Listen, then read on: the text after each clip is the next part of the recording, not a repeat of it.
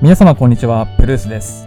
中東に位置するレバノンにおいてですね、大規模な爆発事故が起きました。そしてコロナウイルスの問題、そして債務不履行、デフォルト宣言したことによって、レバノン国内は今混乱をきたしています。そんな中、フランス政府が今、まベイルートの爆破事故に続いて、政府への改革を要望し、新政府が早く改革を進めて、政治腐敗、エネルギー問題、直近の爆発事故の対策などを早急に実施してほしいということでしているんですけども、なかなかこれが進展していないようです。それに対してフランスは焦りを感じているというニュースです。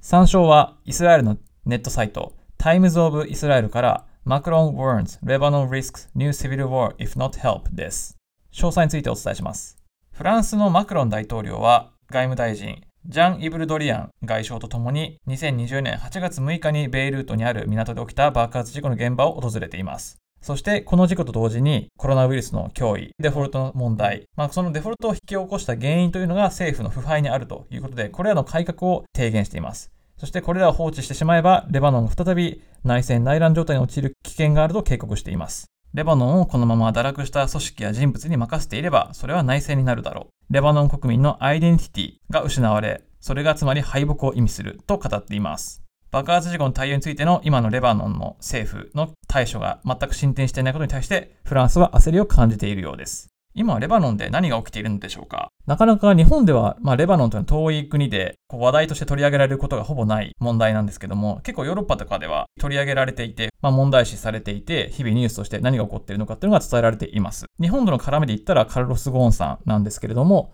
今のレバノンというのは、まあ、政治については縁故主義、汚職、エリート主義、そして怠慢により国が弱っている。つまりこの支配階級の支配があまりうまくいっていない。政府がうまく機能していない。それによってレバノン人、多くのレバノン国民の人たちが悪影響を受けているということで政府を批判しています。まちょうどレバノンの問題については詳しくお伝えするんですけども、レバノンというのはキリスト教、スンニ派、イスラム教徒、そしてシーア派が住むコンフェッションシステムというものになっています。まあ、このコンフェッションシステム、ちょっと日本語では訳しづらいんですけれども、宗教と政治が適切に混合された政治システムで、特定の宗教がいくつも存在し、これらがバランスよくといいますか、うまく均衡を保って、多元的に政治を宗教の対立を生むことなく政治的合意を行っている体制になっています。で、レバノンの場合は、今の政府の全ての役職と立法府の議席は、様々な宗教グループのに対して権力を割り当てて均衡を保っています。しかしこれがあだとなってるんだと思うんですが、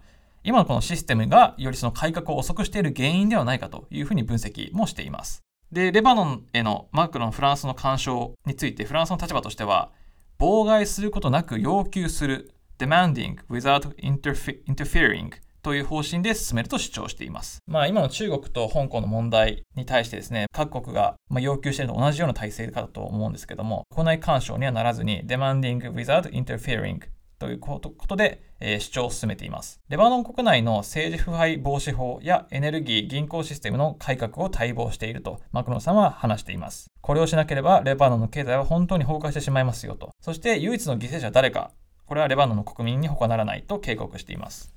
まさにその通りだと言えますね。政治家は何したって自分たちのお金に懐を入って立場が安泰であれば何も問題はないわけで、これらの被害を被るのは国民と、まあ、それらと取引というか、あの交易をしている他の国々の企業とかになってきますよね。しわ寄せが全てやっぱ国民下に流れてくるという問題が指摘されています。そしてマクロンさんは続けて、その中東における宗教の平和的な可能性の共存と教育と文化に基づく多元システム、さっきのコンフェッションシステムのレバノンについては、おそらく最後の既存の形態の一つであるというふうに称賛も実はしています。つまり、ここまでよく対立、まあ、内戦もありましたけれども、結局内戦が終結したのは1990年なんですけれども、そこから2019年に至るまでですかね、あの、まあ、今に至るまで、2020年に至るまで、宗教的な対立、ほぼ起きることはなかったと。うまく平和的に政治的合意がなされて、レバノンというのは保たれていたというところをしっかりと称賛もしています。一国のどっかの宗教だけが特定の権力を握るのではなくて、いろんな国々のいろんな宗教たちをまあ認識して理解を進めて、それぞれのに対して政治的合意をするための議席配分とか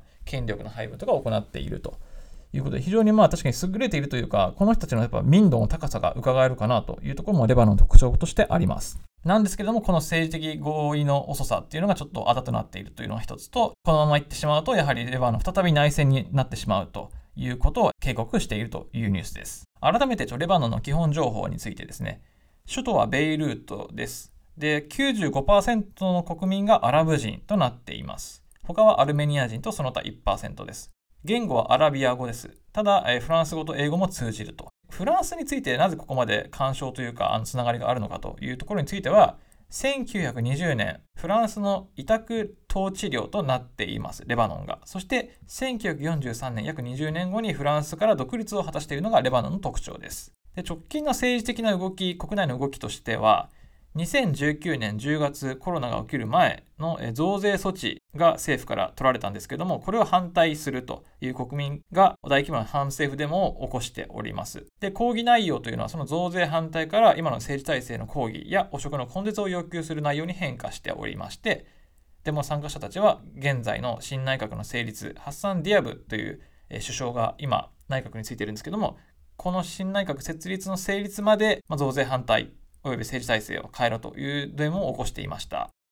で、ちょっと触れていたレバノン内戦、また起こり得るだろうとフランスが警告しているレバノン内戦についてなんですけれども、1943年、フランス委任統治領からレバノンが先ほど独立というふうに果たしたんですけれども、この際にもまだ民族的な宗教的なものというのは複雑でした。で、キリスト教と先のイスラムの争いが絶えなかったというのがこの1943年でした。で、本格的に内戦に突入したのが1975年から1990年までの約15年間です。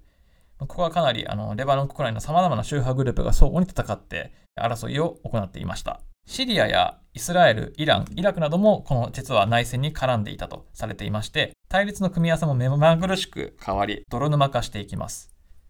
で、先ほどの首都ベイルートを拠点に対イスラエル武装闘争を展開し、武装の中心にいたのはヒズボラという、まあ、今の国際テロ組織に指定されている、まあ、危険団体ですね。IS のような団体でしょうか。彼らこのヒズボラが、ま、レバノン内戦、まあ、そしてまイラン革命とかイスラエル侵攻、レバノン侵攻というこのまあそれぞれの政治的な事件に対しても直接的にこう絡んでいる、まあ、政治政党組織なんですけども、まあ、絡んでいるというところではさらに泥沼化していきました。ただ、終結については1990年の10月にシリアの、えー、軍事力による武力制圧によって沈静化され、内戦は終結という形を迎えます。まあ、なので、様々な国々が介入していたというところなんですよね。で、内戦は終結しているんですけれども、まあ、また外的要因、コロナとデフォルトの問題、そして爆発事故という、まあ、誰がどうな、なんでこうなったのかっていうところも全く解決が追いつかないまま、今のなかなか長く引きずってしまっている状況が、まあ、レバノンの国民の一人一人がストレスを溜めてしまっている、やっぱ一つ問題かなと思います。で、果たしてどうなる今後レバノンは？まあ、レバノンというのは国内の問題に加えて、で、直近で言ったら、あの、イスラエルとレバノンの国境地帯で25日、8月25日にですね、衝突空爆が起こっています。これはまあ、レバノンとイスラエルの関係が取り立たされているところがありまして、まあ、先ほどアラブ人が95%というのがレバノンだと伝えましたけども、レバノンとイスラエルの関係というのは、今のパレスチナ問題、中東和平問題と大きく関係しているところだというふうになります。1948年にイスラエルの独立に伴い、周辺のアラブ諸国からイスラエルに対しての激しい攻撃が行われ、その際、レバノンはパレスチナの難民10万人以上受け入れています。まあ、これがですね、やっぱその中東和平問題と関係していて、アラブ人国家のレバノン、まあ、アラブ人が多くいる国家という感じですね。まあ、パレスチナとは違いますけども、国家の属性としてはほぼ似ているレバノンにおいてはですね、やっぱイスラエルとはちょっと敵視せざるを得ない状況と言えるかなというところがやっぱその政治的ないざこざなんですよね。やっぱそこは感情的にならざるを得ない問題なんじゃないでしょうか。まあ、なのでそこもちょっとなかなか長引いてしまう原因かなと思います。たまあレバノンの問題がまあイスラエルと衝突したっていう武力的な衝突もちょっと起こっている。そしてコロナウイルスの問題、そしてデフォルトの問題、そして爆発事故の問題、そして政治腐敗をどうするか、まあ、今のコンフェンションシステムをどう変えていくか、まあ、全てこれをね、レバノンの政治だけでこう解決していけるのかというと、それは難しいかなと、直近でちょっと思えてしまいますよね。まあ、フランスはあの他の各国と連合して公的資金をレバノンに出すと、国民に配るというふうなお話も以前のプルースのニュースでお伝えしているんですけども、まあ、このようなお金の投入と実際のどっかの外国からの支援現場に対しての支援というのが必要で、やっぱレバノンだけじゃちょっと回らないという状況で、ちょっと今ピリピリしているのがレバノンおよびフランスの状況かなというふうに思われます。まあ、なのでやっぱ国際的な支援、フランスを中心中心とした支援が必要だと思われます。なかなか日本国内では伝わりづらいレバノンのニュース、詳細なんですけれども、まあ、引き続き、まあ、どのようになっていくのか、まあ、このレバノンをきっかけに他の国々で一体どのような暴動が起きてしまいかねないということもありえますので、まあ、そうならないように今レバノンがしっかりと国民を守って政治を守って国としてのアイデンティティを保ち一つ一つ事故に対処していかなければいけない状況に来ています。他人事では済まされない。そして日本も今安倍さんが辞任されましたけども、ここからどうなっていくかっていうのは非常に気にしなければいけない問題なので、まあ、レバノンに引き続き日本でも注意しして一人一人が何かを考えていかなければいけない時期に来ているというふうに考えます。以上、プルースでした。